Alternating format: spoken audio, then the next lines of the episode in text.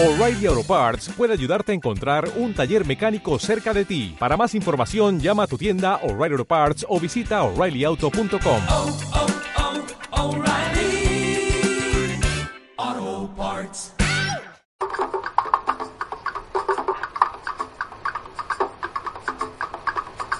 Somos los cubanos que venimos invadiendo. Entérate, entérate, entérate, que venimos a decirte a ti. Entérate con Manuel, el programa con una visión de pueblo. Que la tipe brava. La timba no es como ayer.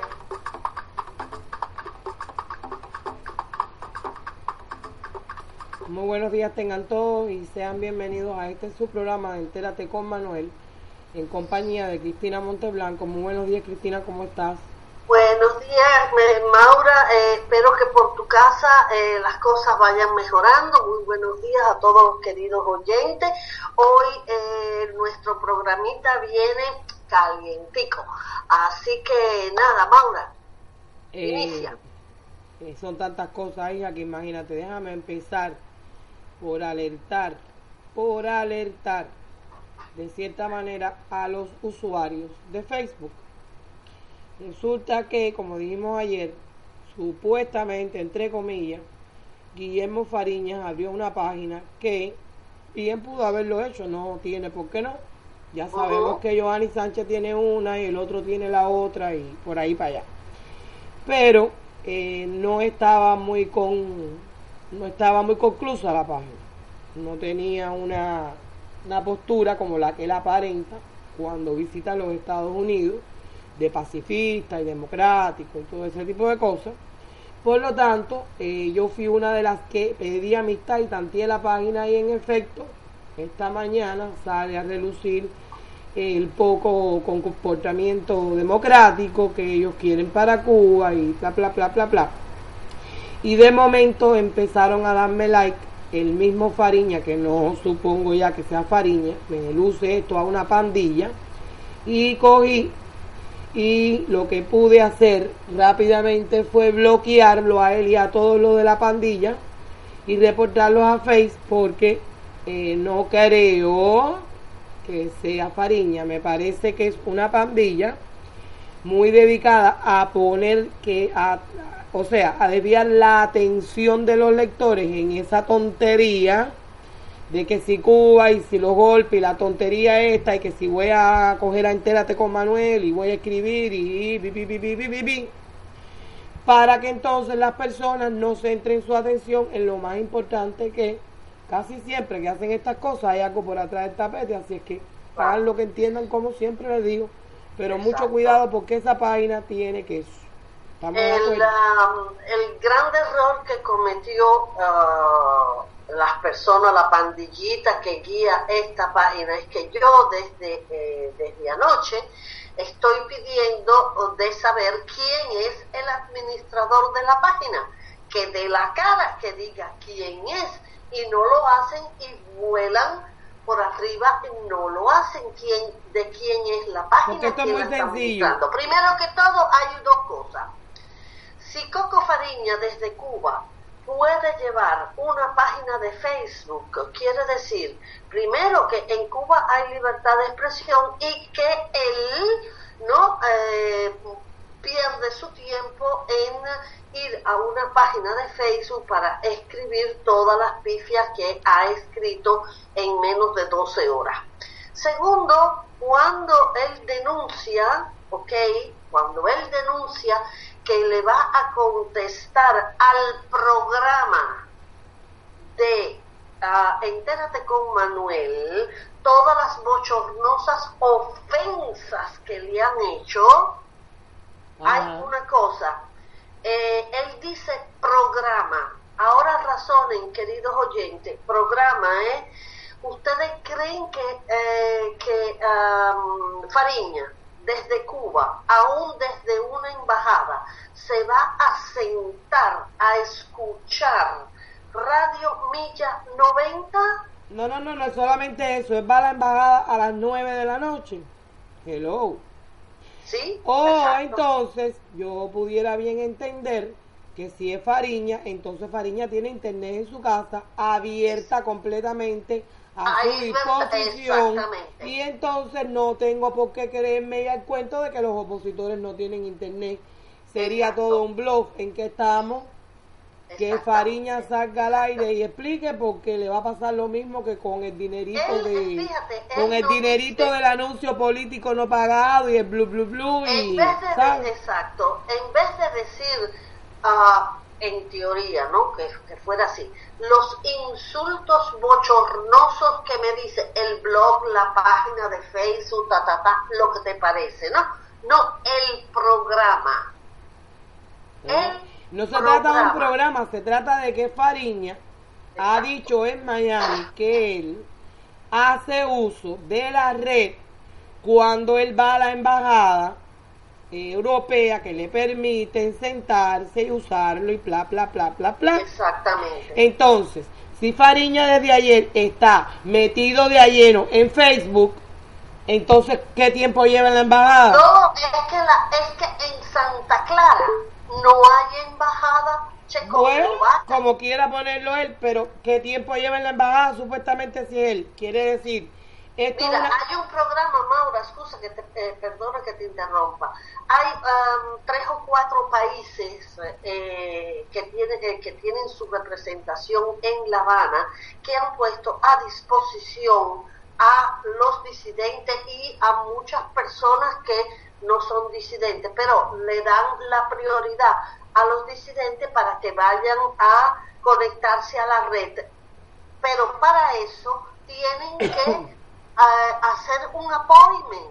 eso yo lo sé. Eso- Eso, ese, ese appointment le dura una hora, una hora y media. No pueden estar sentados 24 horas eh, en una embajada. eso yo lo sé. Esto- que el programa, según él, se transmite a las 9 de la noche.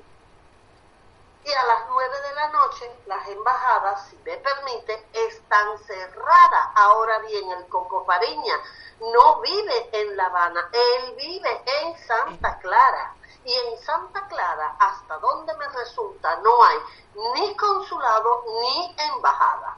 Entonces, eh, como te digo, se crean grupos desestabilizadores en la red para que la gente centre la atención ahí y se desligue de lo importante. Ese es el método de siempre. Luego sale él y dice, yo le pido disculpas a fulana y a Mengana porque no fui yo. Yo no insulté a nadie, bla, bla, bla, bla, bla, bla, bla. Lo mejor que puede hacer una persona que tenga dedos de frente y analice rápido qué es lo que está pasando, plum, bloquea y corte, que eso no tiene para aquí ni tiene para allá. Es lo único que puedo decir. Hablando de temas más importantes, porque eso no viene de nada bueno, te lo digo yo, Cristina. No, no, no. Eso claro es, pa- eso, eso es maldad pura. Resulta ser que la familia de Agor, Agor es este hombre que se encargó de hacer el documental donde eh, hay un calentamiento global y que si se derrite no sé qué y no sé qué más cuánto. El caso es que llevamos unos dos inviernos que son terribles. La naturaleza le ha dado una bofetada en plena cara. E incluso este año la naturaleza, que es Dios, porque yo soy una mujer, una mujer muy creyente, le ha dado una, no, le dio dos, porque en vez de formarse esta oleada de frío, como comúnmente tiene que suceder durante el pleno invierno, pues no, estamos en otoño todavía y hay una oleada de frío, que eso es terrible en todos estos estados americanos, que la gente está eh, a punto de congelación si no se si no se ponen un buen abrigo, yo creo que se vuelven pingüinos. Así no, no, que, y estoy hablando de que Miami, Miami, una, la capital del sol, que en este tiempo todavía tenemos sol, tenemos hasta playa si queremos, porque estamos en octubre, que aquí octubre es como decir todavía agosto. Nada de nada, amiga mía, porque ya las tardes refrescan, el calor intenso se fue, quiere decir que este año nos espera buena tanda. Quiere decir que este es el tiempo en que yo tengo que venir a Miami. Hombre, Hombre. Porque ya yo no estoy acostumbrada a esos calores, pero bueno. Pero lo veremos, más, lo más, lo más contundente aquí no es eso, lo más contundente es que la familia de Al Gore financió su carrera política gracias a un empresario, agente de la KGB, según se puede leer en Libertad Digital, porque aclaremos que nosotros no lo estamos diciendo, lo estamos informando. Exacto. Exactamente, nosotros solamente transmitimos las noticias que vienen de eh, prestigiosos periódicos o diarios o páginas o escritores que sean, eh, digamos, personas de un cierto peso. Y que todo lo que nosotros decimos aquí a nivel de información, querida Maura, lo tenemos documentado para que no vayan a saltar ideas extrañas a nadie. Dice este escrito de Libertad Digital, que yo recomiendo que la gente lo lea. El escrito, como dije, se llama La familia de Al Gore, financió su carrera política gracias a un empresario de la gente de la KGB. Dice que las relaciones de la familia Gore con Armand Hammer, agente de la KGB soviético, el nombre es el que me llama mucho la atención, Cristina, porque ¿Por? Armand, el nombre de este agente de la KGB, Ajá. Armand Hammer, no me suena a soviético, tendría que yo que averiguar. No, absolutamente es un ex profe, era en a la época era un profesor de la universidad. Ok, agente de la KGB soviético desde la década de los 50, se ha convertido en otra verdad incómoda que el ex vicepresidente de los Estados Unidos, recién premio Nobel y príncipe de Asturias de cooperación, no puede negar. En el oscuro pasado de Al Gore, análisis que publica La Razón, Manuel Pastor y Antonio Gómez, colaborador de Libertad Digital y miembro del Instituto Juan de Mariana, explican cómo la familia Gore se enriqueció y pudo financiar sus carreras políticas gracias al trato que llegó con Hammer para importar Rabesto, un producto Asbesto, asbesto. bueno, dice aquí, entonces está mal escrito porque dice Sí, sí, sí, pero importa- sí está mal importar escrito, pero es asbesto, asbesto. un producto altamente cancerígeno, eso lo sé yo, sin que nadie me lo cuente, y Sí, sí. contaminante que ha causado decenas de miles de muertes en Estados Unidos. Señores, antes de que Cristina siga leyendo la otra parte, yo leí nada más que la introducción. Lo tienes a mano, ¿verdad, Cristina? Sí, sí, sí, sí. quiero decirles una cosa. Este pedacito que yo acabo de leer eh, es algo muy serio.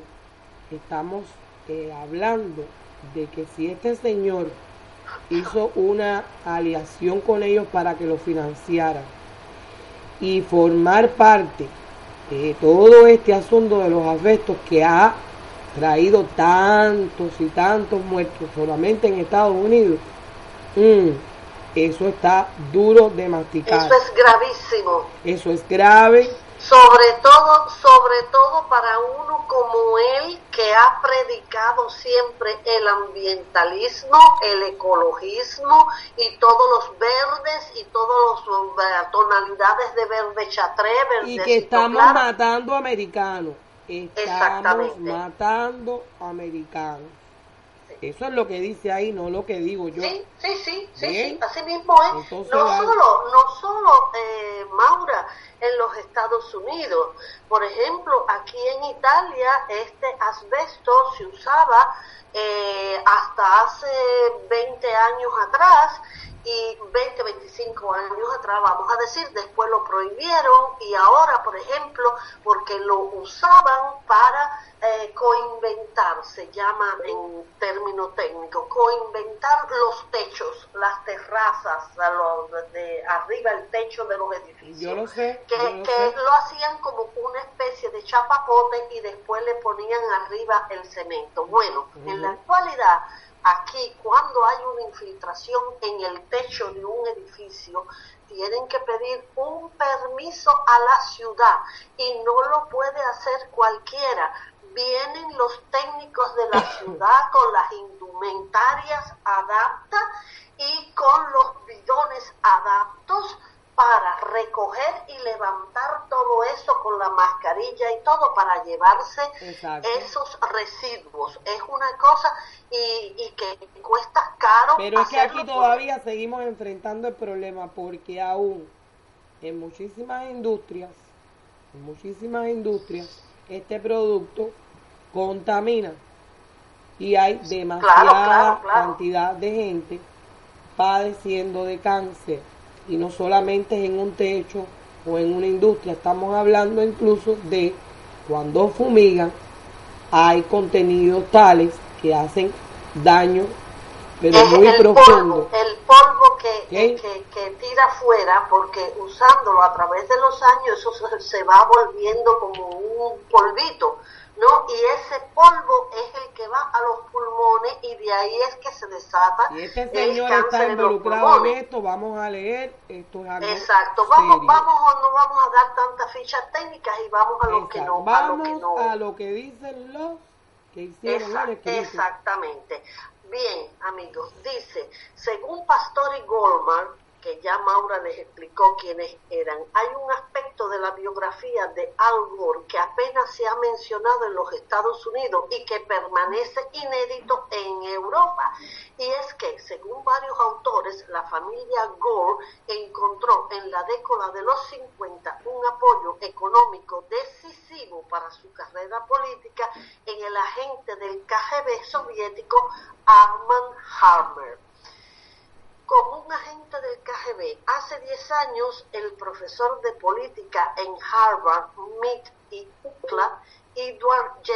Epstein, publicó una investigación en la que enumeraba las conexiones desde 1921 del famoso empresario norteamericano y agente de influencia de la KGB, Armand Harmer, con la familia Gore. Más tarde, en otro libro, David Maranis y Elin Makashima también se refería a Hammer como agente secreto de la Unión Soviética, que en 1952 llegó a ser aliado político de Gore padre.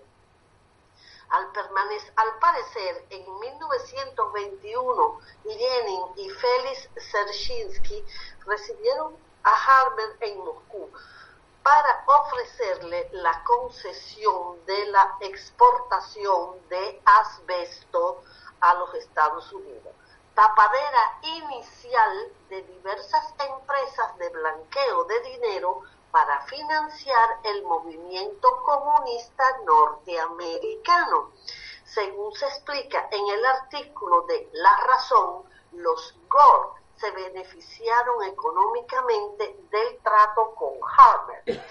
Políticamente hablando, Gore, padre, dio luz verde a la entrada de este mineral utilizado principalmente para materiales de construcción al país y fue el primer demócrata relevante que se opuso a sus compañeros de partido Kennedy y Johnson en Vietnam.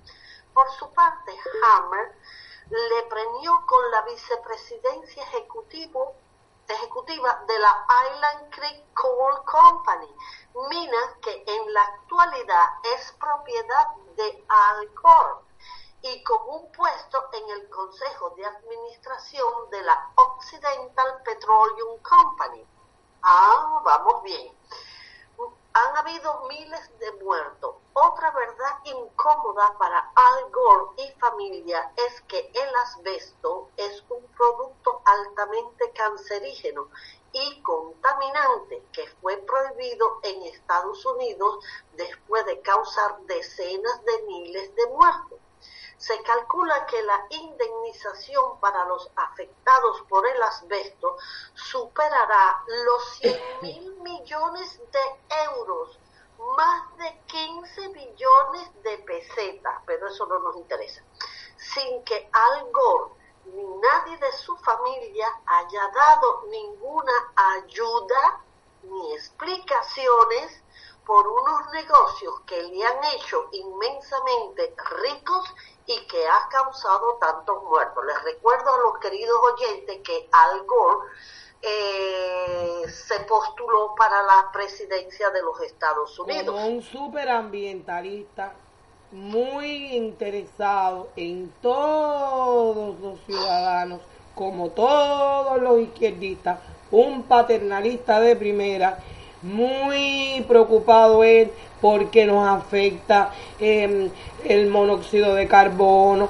los pajaritos que vuelan por el aire, eh, no sé qué, no sé qué, no sé qué, no sé qué, que se iban a derretir los polos, bla, bla, bla, bla, bla, bla, bla, bla, bla, bla, bla. Y a la larga el señor lo mínimo que tiene en su casa son unos supercarros que gastan una gasolina pero tremendísima, por supuesto porque es rico, y pero eso no contamina el ambiente. Lo que contamina el ambiente es el carrito tuyo y mío.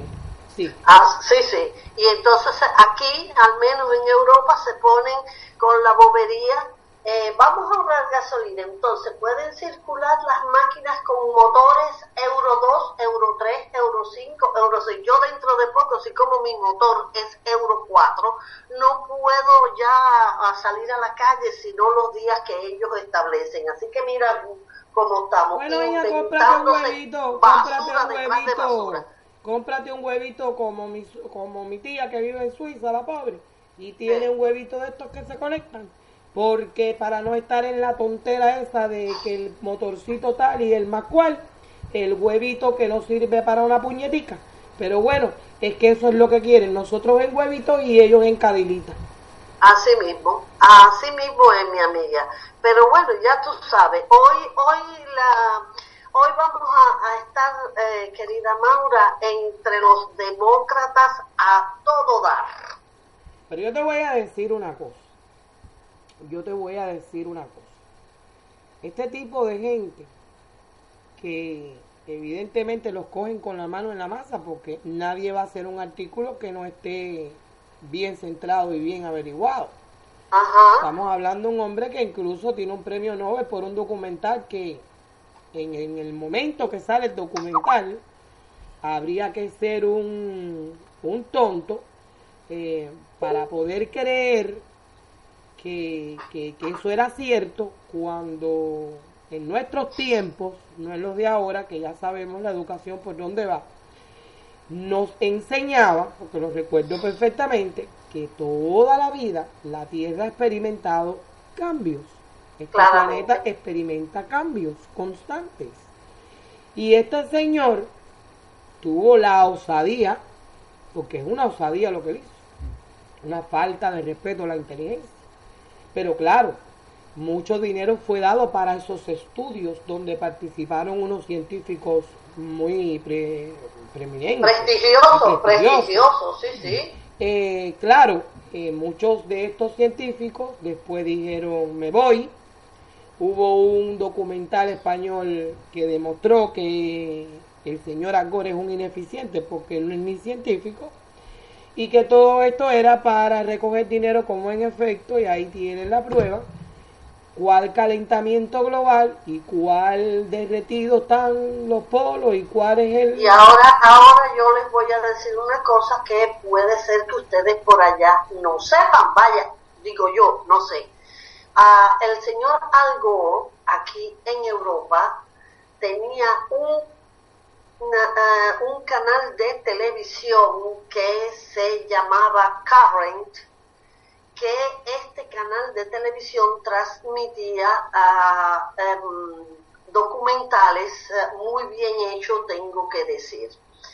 ¿Qué sucede? Que de punto en blanco parece que ya él se había cansado de chupar la teta a la gente que eh, porque era por DirecTV y, y el canal presentaba una programación muy interesante. Ah, a un cierto punto este canal de televisión que estaba en la plataforma Sky, eh, en el satélite Eutelsat, yo doy todos los datos para los que quieran ir a confirmar que yo no estoy diciendo mentirita. Estaba en la plataforma ah, del satélite Eutelsat, a un cierto momento este canal no transmite más. Bueno, porque Y se como es que este canal can- no transmite más, como es que no transmite más, parece que después que él chupó todo el dinero de la publicidad, porque tú sabes que la televisión privada y la televisión satelital se mantiene con la publicidad. Exacto. Exacto, ¿no? Parece que ya él había chupado tanto de toda esta publicidad y que ya la gente no podía más, eh, no con el canal ni con los documentales, em, de- de- en el modo en que venían transmitidos estos documentales, el canal era 24 horas, ¿eh? Transmitiendo documentales Sí, un, como un decir un, un, un National Geographic aquí en Estados Unidos o algo así. Exactamente, exactamente, solo que es- se veía ¿no? que los documentales por debajo en el sublenguaje había algo que no cuadraba. Y tú sabes, los europeos son un poco chivados para muchas cosas y evidentemente eh, ya él había chupado mucho de la publicidad y la gente ya no tenía racking y parece que vendió el canal, no se sabe porque se desapareció del satélite de ahora para ahorita. Ok, para los amigos que están escuchando, déjenme hacer una pequeña aclaración. Cristina no está mal pronunciando ninguna palabra. Recuerden que Cristina vive en Europa y TV es televisión, ¿ok?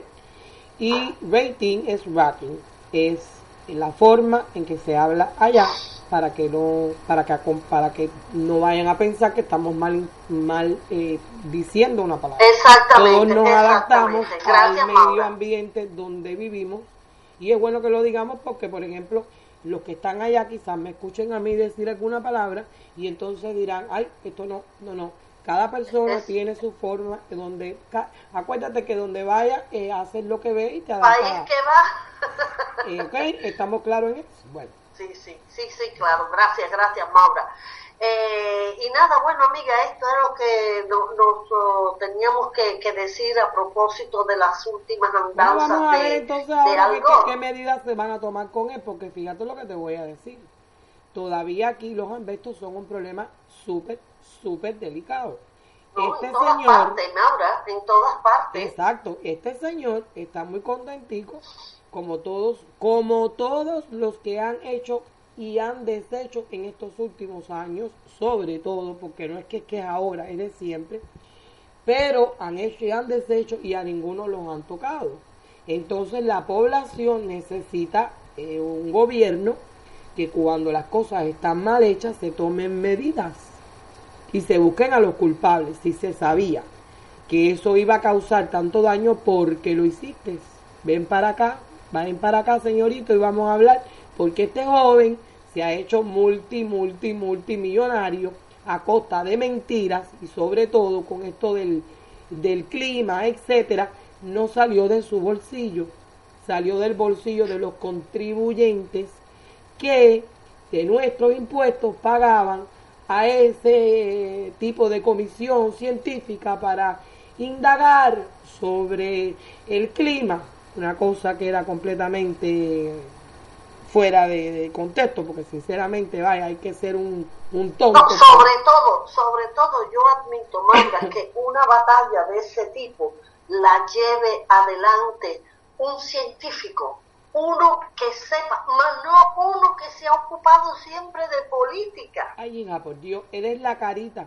Lo demás fue para llenar bolsillos y la gente, no sé qué tiene en la cabeza. Hubieron científicos, que ustedes lo pueden buscar, que está en YouTube. Hay un documental donde desmiente a Gore completamente y con, y con científicos también de alto renombre que dan la explicación correcta y adecuada sobre cómo la Tierra cambia cada tanto o más cuánto tiempo y es normal, es normal. Pero bueno, aquí la gente se comen todos estos mm, cables, como por ejemplo la cogieron con el planeta verde y entonces vinieron a las casas y colocaron dos em, tanquecitos para la basura, uno para la basura de comida y otro para el plástico, plin, plin, plin, porque eso es contaminante y esto no sé qué, y ensucia el ambiente. Ven acá, chicas. Yo he visto aquí en el televisor poner anuncios que me dan risa y la gente se los traga, pero hay que tener un poco. Cuando usted, vuelvo a repetir, siempre lo digo, cuando ustedes vean un anuncio, vean algo, caballero, por un segundo piensen si puede o no puede ser y ustedes mismos van a encontrar la respuesta. No, porque si unimos todos los pomitos estos que se ponen en el agüita y que usted compra y los unimos, hacemos un océano. Señores, los pomitos no se tiran por ahí porque somos civilizados número uno. Los pomitos, usted tiene el trabajito de ponerlo en este cartucho plástico que nos dan aquí en Estados Unidos, porque somos muy civilizados, tú sabes. Y nosotros ponemos los pomitos ahí porque es la ley. Pero esos pomitos se derriten y esos pomitos valen dinero. Y con esos pomitos usted hace millonario a mucha gente y lo demás es bla, bla, bla. Exactamente. Exactamente. Bueno, mi amiga, vamos a pasar de palito para rumba, pero siempre en el mismo, en el mismo partido demócrata. Antes de Ahora pasar para, antes de pasar de palito para rumba, vamos a identificar la emisora y entonces viramos con la rumba. identifica, Manuel, identifica. Bye, Manu, bye. 90 millas a radio. millas a radio. Line Comba. Una emisora online de los amigos y para los amigos. Desde la capital del sol estamos en el aire. En el aire. En el aire. Y estamos en el aire con el otro tumbado de Manila. Sí, señor. Bueno, eh, vamos a vamos a, a ver que, que tenemos aquí un semidios. Ya lo han alzado, a, lo han levantado a los altares mayores. Rico que Oh, está ahí. ya sé de quién me estás hablando, muchacha. Nuestro presidente Eh, es sí, un eh, Dios, sí. es un Mesías, es un cerebro, vaya, es vaya. un hombre tan, Bueno. tan, tan, pero tan, tan inteligente este hombre se ha escapado a tomar café solo y todo porque está, eres muy familiar, entonces él brinca a la calle allá y toma café solo sin escolta. ¿Qué te puedo contar, hija? Esto nunca se ha visto. Como No, le no. gusta el gol, le fascina.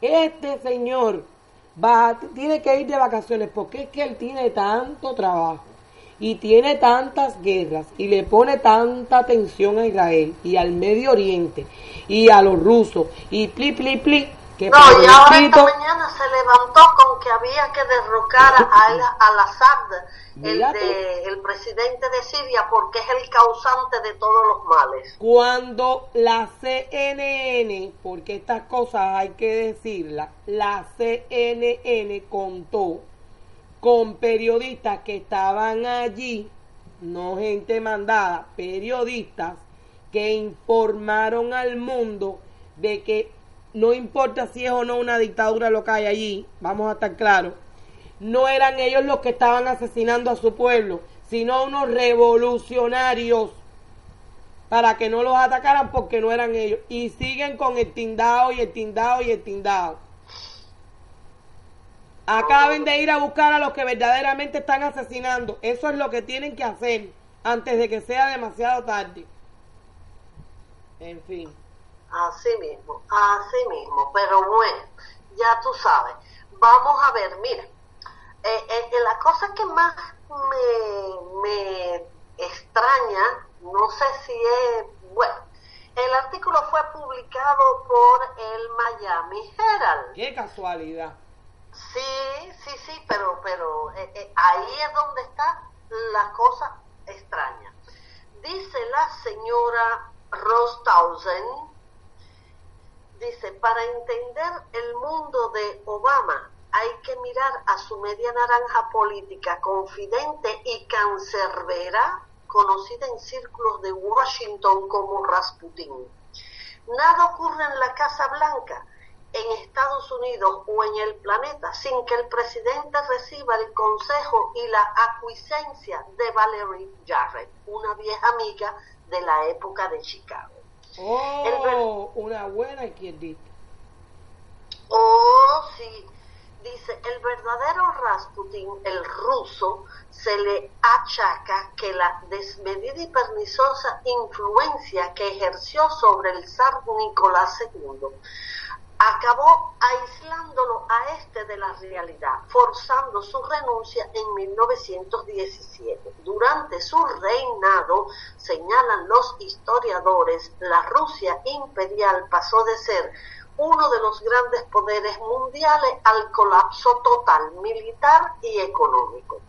Nuestra Rasputina nació hace justo hoy 58 años, mira tú, en Irán.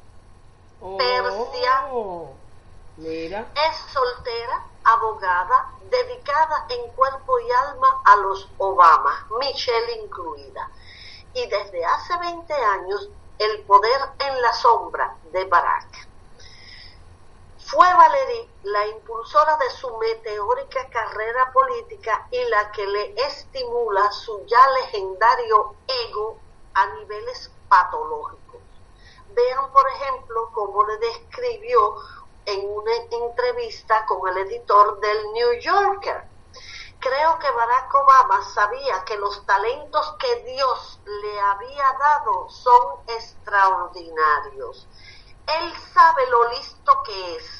Nunca nadie le ha desafiado intelectualmente. La mayoría de su vida se la ha pasado aburrido mortalmente porque tiene demasiado talento para hacer lo que hace la gente ordinaria. No me diga. ¿Serio? Ojo. No me En otras palabras, Mm. en otras palabras, un semidios, un mesías al que los humanos comunes deben rendirle culto. Realidad. Espérate que me voy a poner ahora mismo de rodillas.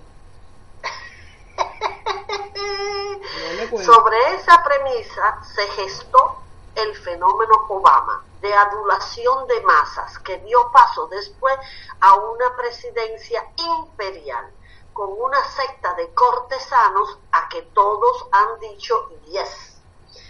Desde un principio el Yes, reinado de. Obama, Vamos a ser claras. Yes, we can. sí, Una frase muy usada durante los cincuenta y pico en Cuba y en el 59 por Fidel Castro. Sí se puede. sí se puede. ¿cómo Pasar no? hambre, necesidad, putear, Claro sí jinetear. Sí se puede. desde un principio el reinado de Obama no ha sido sobre América ni siquiera sobre el Partido Demócrata, sino sobre él y su magia política. Aladino en la Casa Blanca, sobrado de talento, ideas y carisma. ¿Para qué se iba a molestar en relacionarse con congresistas? Ni siquiera con los demócratas se hubiera vuelto de aburrimiento, como ha explicado Valerí. Tales encuentros son cosas que hace la gente ordinaria. Wow. En el grupo de los ordinarios de la historia figuran entre otros Bill Clinton y Ronald Reagan, ambos proclives a resolver diferencias políticas con amistosos contactos personales, nacional e internacionalmente. Y en distinta medida también lo han hecho el resto de los presidentes, porque forma parte de la teatralidad de gobernar Estados Unidos. El papel protagonizado por Obama es muy distinto. Un cruce entre el soliloquio de Hamlet de Shakespeare y el de la fábula de Andersen en el que nadie se atreve a decirle al emperador que está desnudo. En Washington nadie se ha atrevido realmente a decirle al presidente las verdades que debería oír, que tal o cual política es contraproducente, que su empecinamiento está polarizando el país, etcétera. Y a los osados que intentaron advertirle que no tenía el traje presidencial puesto o que debía cambiar de atuendo, Valerie los ha ido apartando. la revista Político ha llegado a acusarla de aislar intencionalmente el presidente de gente que le pueda ayudar o enseñarle algo. Oh, entonces espérate un momento. Valerie viene a el país. Valerie viene a ser un Dick Cheney, pero eh, Dick Cheney eh, siempre ha estado de la parte mm, de protección, vamos a decir, a este país. Pero resulta que Valerie lo quiere aislar de los que pudieran darle un consejo que convenga para cuidar este país. Vaya señora.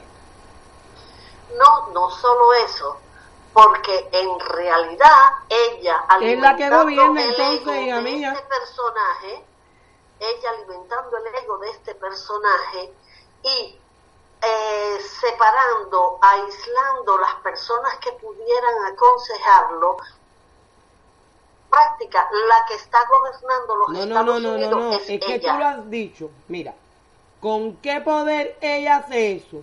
Ella está gobernando entonces. Él no gobierna. Gobierna la Exactamente, el señora. gobierno en la sombra. ¿Y por qué razón me pregunto? Me tengo que enterar yo ahora por un escrito de Gerald, después de tantísimos años. Bueno, ya te tengo que decirte, Maura, hace, pues, al inicio, sí, al inicio del, de la- eh, del primer mandato de Obama, se hicieron comentarios acerca de esta Valerie Jarrett, que incluso a periodos bastante largos se quedaba a dormir en la Casa Blanca. No solo Incluso- eso, eh, yo sol, eso, eh, todo eso sí, porque yo veo la Fox diariamente, incluso salieron a la luz que si daba clases de comunismo, que si no sé qué, no sé cuántas cosas, no sé cuántas Sí, cosas más, pero hace mucho tiempo la señora no se toca ni con el pétalo de la rosa. No, eh, la, la Valerie ha mantenido siempre un bajo perfil, siempre un gobierno en la sombra y, y incluso se comentó que la amante de eh, Barack Obama era ella. Mm, sí, en- Chévere. yo me recuerdo en aquel escrito, te digo, eso eh, habrá sido ah, cuatro o cinco años atrás, ¿eh? qué chévere está eso. Sí, sí, dice. Como también fue explica- también Beyoncé, porque hubo un escándalo de que Beyoncé era su amante. Ah, sería el juguetico del No lo sé.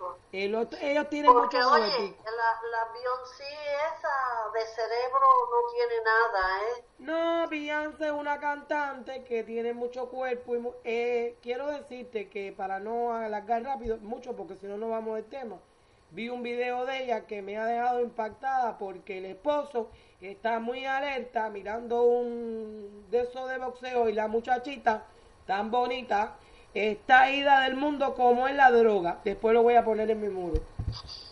Así mismo, dice, así se bueno, normalmente estas cantantes eh, construidas, vamos a decir, cuando tienen un tipo de marido manager como el que ella tiene, ejemplos tenemos, ¿eh? tenemos la Lupe de la parte cubana, tenemos eh, la cantante que a mí me gustaba tanto, ah, la que hizo Bodyguard, uh, Whitney, Whitney Houston, eh, todas estas Yo creo que la única que salió a flote, a flote de ese tipo de elementos fue Tina Turner. Diana Ross. Y Tina Turner también, las dos.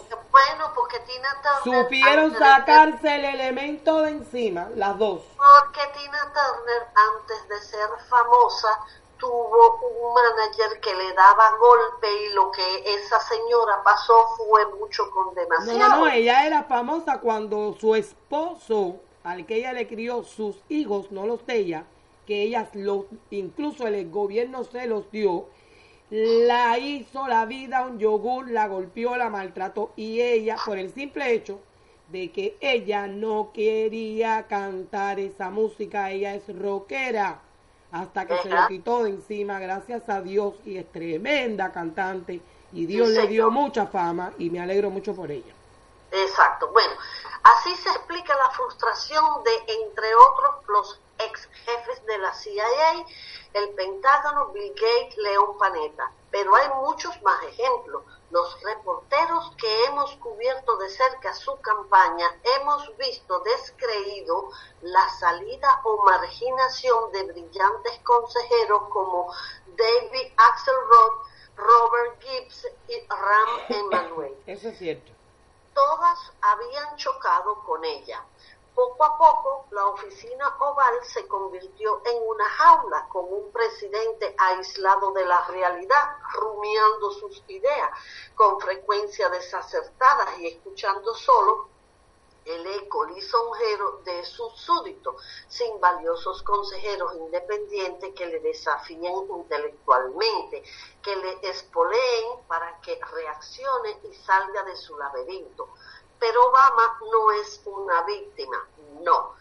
Es el cómplice encantado de su terapeuta política. Ella está ahí porque él la ha contratado, porque como dice The New Republic, refleja la auténtica versión de sí mismo. Frente a ese espejito mágico se hizo añico el hechizo el 4 de noviembre. Tras seis, seis años de porfiar con la realidad, esta vino a pisarle los talones en forma de una masacre electoral. La culpa, naturalmente, la tenemos todos menos él, empezando por nosotros, ingrato pueblo, que no hemos sabido apreciar sus esfuerzos. Y siguiendo por esas docenas de ingratos candidatos demócratas que se negaron a que hiciera campaña por ellos, se le están sacando los trapitos, ¿eh? Esta es la historia de cómo el Mesías Salvador se ha convertido en un paria, repudiado no ya por el electorado, sino por su propio partido. La marca Obama se ha vuelto radioactiva. Incluso súbditos leales del West Wing preparan la estampida. Cuenta fuentes internas que en el 1600 de Pennsylvania Avenue se respira fatalismo y que el presidente está harto de lo que ha pasado y ansioso por recuperar la relevancia. Alguien debiera haberse atrevido a advertirle sobre el alto costo de la egolatría y el tribalismo político. ¿Qué te parece, mi amiga? Bueno, yo te voy a decir una cosa. Eh, ni él es un erudito, ni él es un hombre preparado para llevar el cargo de presidente, y no lo digo por su color como muchos lo interpretan, sino porque no había experiencia para eso, sinceramente te lo digo, menos en el momento en que él asume la presidencia, que tú sabes perfectamente que incluso habían tropas fuera de Estados Unidos que no debieron ser movidas de su lugar para empezar. No era momento en una crisis económica como la que se nos venía encima para una persona primeramente no capacitada para un puesto de presidente con un lenguaje ambiguo desde el principio, que tú lo sabes, y no lo digo yo, lo dicen los expertos políticos que escucho a diario desde que él estaba haciendo sus campañas. Muy buen orador, pero poco creíble. Cuando usted escucha a un político para el cargo que sea, con tanto paternalismo en un momento de crisis, no se puede usted fiar, porque los cambios muchas veces no son buenos. ¿A qué me refiero? Sí, dentro de los problemas que teníamos con los republicanos íbamos bien, era mejor dejarlo ahí, a no experimentar con unos cambios que nadie sabía cuáles iban a ser porque él no los dijo. Él era muy, él era no, él es un buen orador, porque es un buen orador, pero ya perdió fama, pero en aquel momento sí fue un buen orador, pero la gente no entendía que no me digas a mí que tú haces globos, pitos y matracas de que son una belleza y son todo em, confortable para los niños y tú vas a hacer una gran fiesta y tú vas a ver cómo se van a divertir. Porque yo como madre te diría, pero ven acá, hijo mío, ¿cómo son los pitos y de qué color? Y cómo pitan las matracas. Y enséñame, muéstrame. Si no me muestras, no te puedo creer. Sin embargo, el pueblo americano le creyó sin ver los pitos y las matracas. Yo no te puedo decir a ti, Cristina, yo soy mejor que tú para leer. Yo te lo tengo que demostrar. O Cristina, yo soy mejor que tú para ver. Yo te lo tengo que demostrar. Entonces, si yo me paro y yo te digo, no, Cristina, mira, yo te voy a quitar a ti de presidenta de los Estados Unidos porque tú no sirves, tú, tú, yo, yo soy mejor que tú. Yo voy a hacer un mejor trabajo que tú económico. Pero yo no le explico al mundo cómo yo soy mejor economista que tú. ¿Cómo el mundo me lo va a creer, hija? Pero claramente, hija, no por entiendes Dios, que eso es soberbia? aparte que es un continuo, eh, es- es- este señor de- desde que cogió el poder ha sido un continuo bache detrás del el otro. Señor Y el pueblo dormido. Porque Ah, el pueblo votó Sí. por él. El pueblo votó por él. Y se comieron el millo. el millo. Así mismo, mi amiguita, así mismo. Entonces bueno, ahora están pagando, están pagando el error. Y te voy a decir algo, Cristina. Si esto no ha empeorado más de lo que está, porque esto está malo, es debido a una constitución que durante este término específico de mandato se ha intentado en miles de ocasiones de tocarla y no han podido, estuviéramos peor. Porque la intención aquí es tocar la constitución y te voy a decir una cosa. Quieren modificar la red, la internet. Y está dentro del Obamacare. Explícame. pero ¿y qué- ¿qué tiene, qué tiene que ver la ¿Qué red tiene dentro de que, los- ahí voy, qué tiene que ver la red con un sistema de salud? Muy fácil. Obamacare tiene muchísimas páginas, tantas que mucha gente, incluso políticos, no han podido acabar de leer solamente, no, de descifrar, pero se encontró ese espacio dentro de Obamacare y ya los jueces, los políticos, el Congreso y la madre del tomate está diciendo que la red no se toca porque es anticonstitucional, ya que priva el derecho de expresión. Y si la llegaran a tocar, quiero decirte que entonces pudieran decir que aquí hay comunismo. Estén muy alerta porque eh, cualquier cuento chino se lo pueden creer muy bien. No se toca el derecho de la libre expresión, señores, porque automáticamente que eso suceda, usted está viviendo bajo una dictadura. Aunque le digan que es democracia, aunque le recuerden lo que pasó en Venezuela. Jamás Chávez dijo que era comunista y lo era. Todo lo hizo bajo la democracia. Cuidado, pero mucho cuidado y asunto a lo que está pasando, que esto salió hace dos días. Mucho cuidado. Así mismo, así mismo, mi amiga. Bueno, bueno, ya tú sabes. Me- Maura, hay dos, um, dos caramelitos que tenemos de nuestro, de nuestro país. Eh, uno es que el embajador de, Cuba en España, el señor Eugenio Martínez Enríquez, aseguró que él no puede hablar por otro país haciendo referencia a Venezuela, pero ha indicado que el suyo no tiene relaciones con Podemos. Mm. Bueno, Ajá. Y la otra es que eh, la dictadura abre los brazos a los bailarines que quieran regresar a la isla. por eso es, me alegro que toques el punto, Por eso es que todos los del intercambio o todos los que se quedan, como en el caso de Manolín, sencillamente cuando tú lo entrevistas te dicen yo soy apolítico. Exactamente. ¿Por qué? Porque les perjudica cuando regresan. Además, ellos vienen encomendados.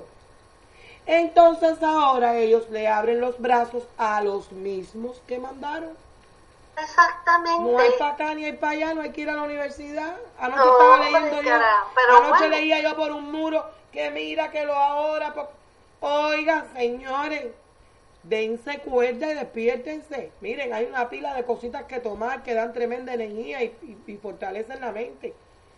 No se regresa a Cuba. Cuba, tomen fitina. Sí, no se regresa a Cuba con los brazos abiertos si usted no es bienvenido. Así mismo. Bueno, bueno, vamos a, vamos, vamos a ver qué es lo que dice este embajador de Cuba en España. Ah, dice, eh, para el diplomático, Podemos es un fenómeno reciente y aclaró que Cuba tiene relaciones con todos los partidos políticos en España, pero ha insistido que él no conoce al líder de Podemos.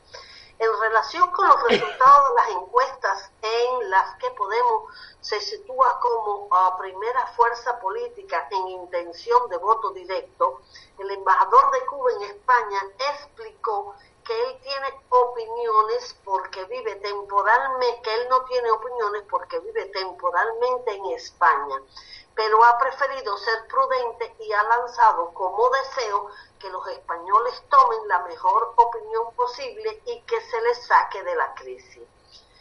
Por ello, en una entrevista en Europa Press Televisión ha subrayado que desea que quien gane sea quien tenga la varita mágica o las condiciones idóneas para sacar a los españoles que atraviesan un momento difícil. La visión del compañero Iglesias, en cambio, se ha mostrado como un gran admirador de Cuba y el gobierno de los hermanos Castro. En su programa televisivo Ford Apache y ante un panel de seis comentaristas, analizó en el, que en abril del 2013 el significado histórico y político de la revolución cubana. En medio de las justificaciones a las torpezas del régimen de La Habana ante el tema de los derechos humanos, Iglesia se mostró defensor de los mismos. Eso es lo que hay. Entre otras cosas, Maura, eh, en mi muro yo puse, en mi muro no, perdona, sí, si tú lo buscas en, en te lo voy a pasar después, hay un eh, YouTube que se intitula El video que Pablo Iglesias no quiere que ustedes vean. Vaya. El señor cantando el internacional socialista con la bandera ah, de la hoz y el martillo, con un grupo de, de, de, de, de zafarranchados, digo yo, de, de, de, de los centros sociales ocupados de las comunas. Ese es el Pablo Iglesias y hay que verlo cuando coge el micrófono y aquello codo con codo y viva Marx y viva Lenin. Bueno, que sabe que, que bien. Entonces, imagínate tú si aquí en Estados Unidos han llegado dos eh, ex integrantes, digamos así, por la frontera y ya están en New Jersey, pero ellos, eh, a la gente se le olvidó que eran fundadores de la... Yo pensaba que el grupo Moncada ya ni existía, chica, sinceramente. Tuve que remitirme a YouTube y empezar a buscar... Imagínate tú, ¿y quién se recuerda del grupo Bueno, sí, Moncada? bueno, pues ahí están, Dios. ahí están, y tuve que remitirme a la YouTube a ver las cancioncitas fideloidas que ellos cantaban muy contentos, muy contentos. Oh, sí, Oh, como sí. no, eran muy famosos en los Ellos, años figúrate, 80. ellos eran eh, de la nueva trova, aquella revolución de la Exacto, nueva sí, trova. sí. esa. Bueno, ellos ahora están en, en New Jersey. Ellos no han hecho declaraciones porque supongo que van a ser apolíticos y al año y un día regresarán a Cuba y a mí ni me interesa saber de ellos porque la verdad es que para ser cantante en Cuba eh, tampoco estás obligado a cantar la Fidelito. Te podías haber cantado algún bolerito. Hay muchos artistas que han venido, se Claramente, metieron la vida hubieras cantando podido cantar un son, hubieras podido cantar eh, una guaracha. No sé, cualquier cosa, pero ellos no, ellos como por ejemplo, eh, la gente tiene muy mala memoria. Aliani Lale vino para este país, pero hay mucha gente que se le olvidó Ajá, sí. ella cogió esta canción de, eh, ¿cómo es que decía la canción? Un rubí, cinco francas y una estrella. Ajá, y una estrella. Ah, pero no, no, no, ella cantaba y un Fidel y un Que vive en la montaña, que vive que en la- vive y en la lloraba en el televisor y todo, mi amiga.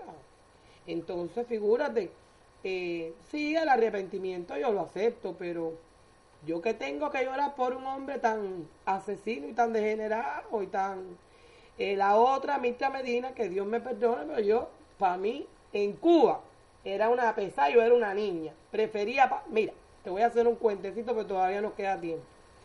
En Cuba tú sabes que siempre existió el gusano y el comunista.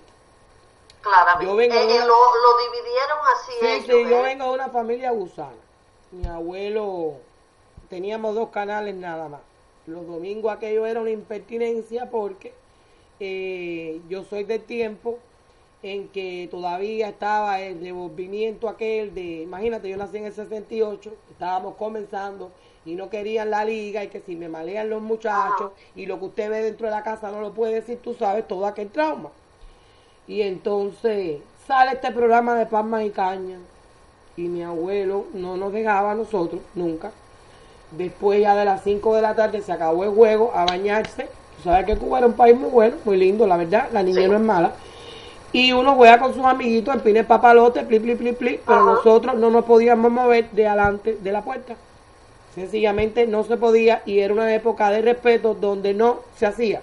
Si te ibas de la cuadra, prepárate que lo que te coge. y, no estamos, y no estamos traumatizados ni odiamos a nuestros Así abuelos. mismo, sí, pero sí. te daban un cuje en la naga violento.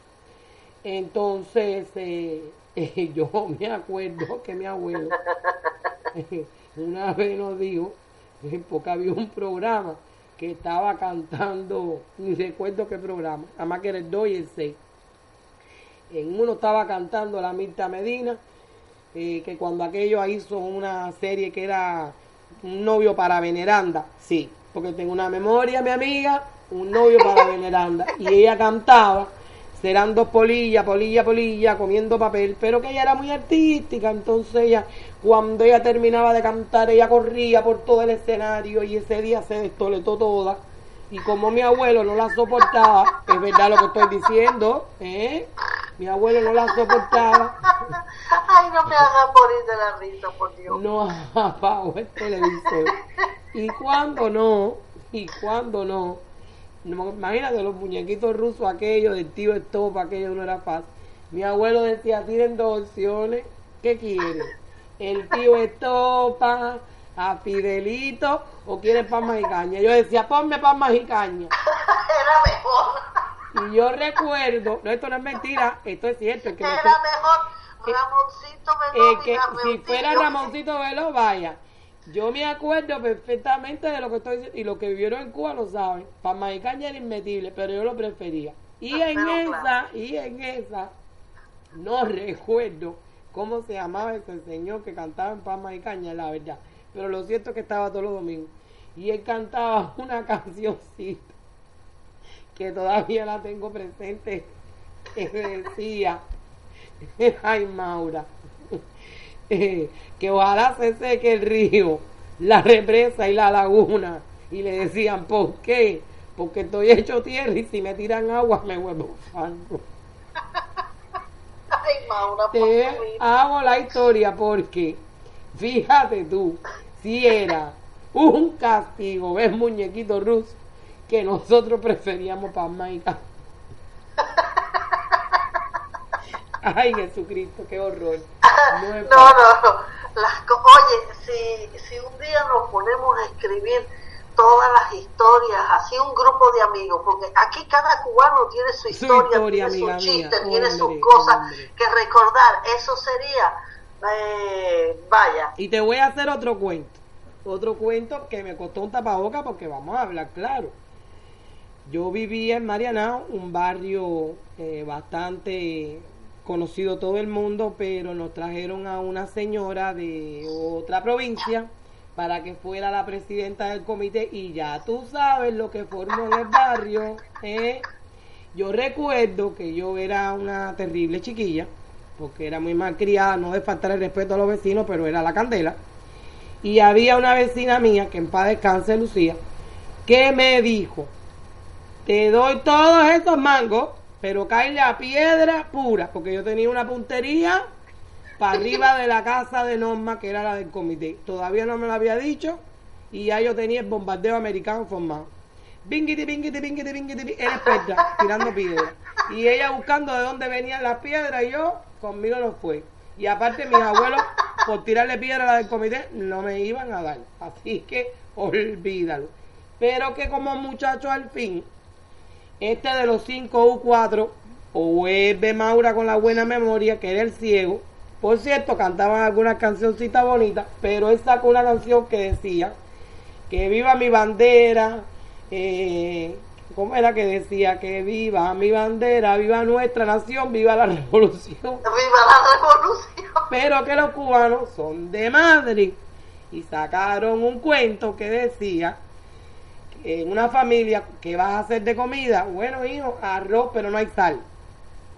Eh, bueno, echar aceite. Bueno, hijo, pero es que no hay aceite. Bueno, pero ¿y arroz con qué? Bueno, echarle pollo. Bueno, pero no hay pollo.